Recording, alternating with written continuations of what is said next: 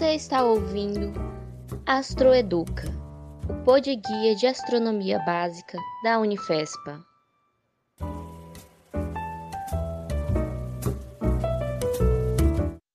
Oi, meu nome é Aurora, eu sou aluna do curso de Ciências Naturais da Unifespa, turma 2019, e estou participando da disciplina de Física da Terra e do Universo ministrada pela professora Camila. Nesse episódio de podcast, o tema abordado vai ser cosmologia. A cosmologia ela pode ser definida como o estudo da estrutura, da origem e do desenvolvimento do universo. De início, algumas perguntas elas podem ser levantadas, como o que é o universo? Onde começou isso? Qual a origem disso? Onde eu tô, quem sou eu, alguém criou? E quem pode ter criado.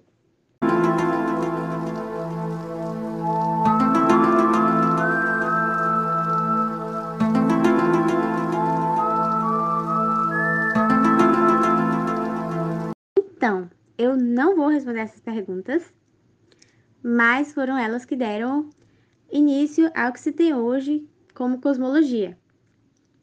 Ela se deu início em variadas regiões, em diferentes momentos e às vezes até de forma paralela em diferentes povos. Na antiguidade já se fazia observações e conclusões sobre a realidade.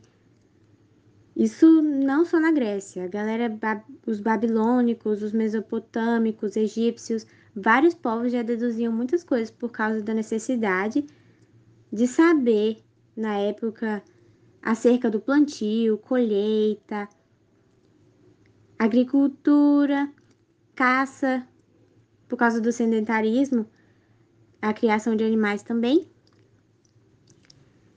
E a partir disso dá para entender melhor a diferença entre cosmogonia para cosmologia. A primeira é associada à religião com lenda, mitos, como a mitologia grega. Já a cosmologia, ela é aquela que envolve o desenvolvimento de métodos científicos.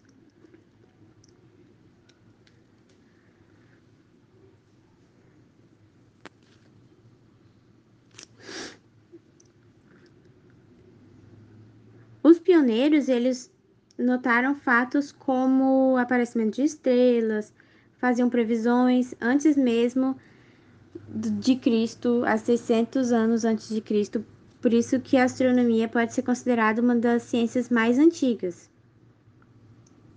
E aí, sendo tão antiga, como é que contextualiza esse assunto? Eu resolvi dividir em séculos para facilitar. No século II, Ptolomeu achava que o sistema solar era formado por círculos, no qual a Terra, que ficava no centro, era circundada por outros círculos de ar, outro de fogo, outro de lua e outro no qual ficavam as estrelas girando ao redor. E a Terra parada. Já no século XIV veio a ideia heliocêntrica, com o Sol no meio, só que a igreja controlava os ideais, controlava a economia, controlava a política e não aceitava, né, essa ideia essa ideia.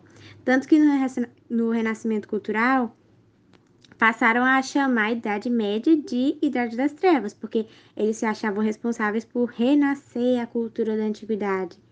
E exemplo disso foi Giordano Bruno, que foi queimado na fogueira por ter defendido o, o sistema heliocêntrico.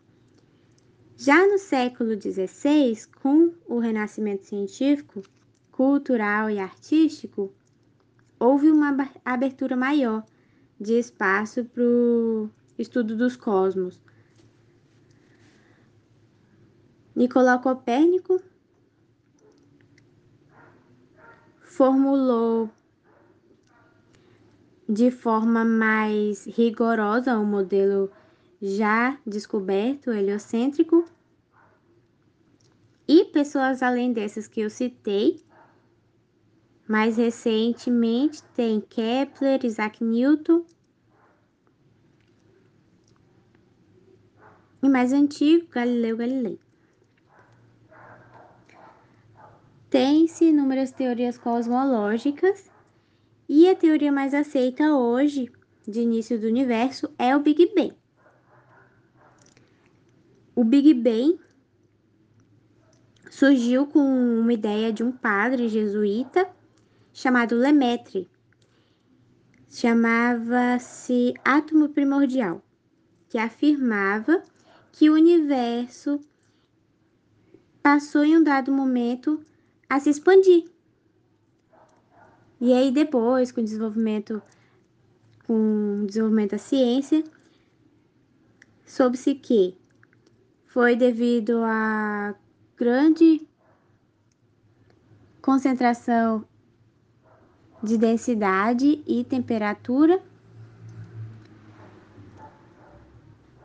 que levou em algum momento à expansão.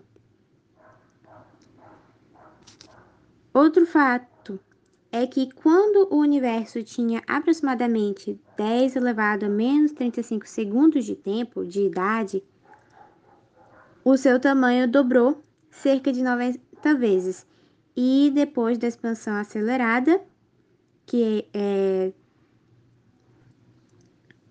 abordada na teoria de inflação do universo, a Terra começou, a Terra não, a temperatura começou a cair e a densidade também. E foi nesse período que surgiu, surgiram as forças como o tempo e o espaço. Para finalizar, esse é um tema bem legal que desde os filósofos pré-socráticos ainda deixa inúmeros questionamentos e pode-se concluir que tanto a filosofia quanto a física fazem parte do estudo dos cosmos, que é a cosmologia.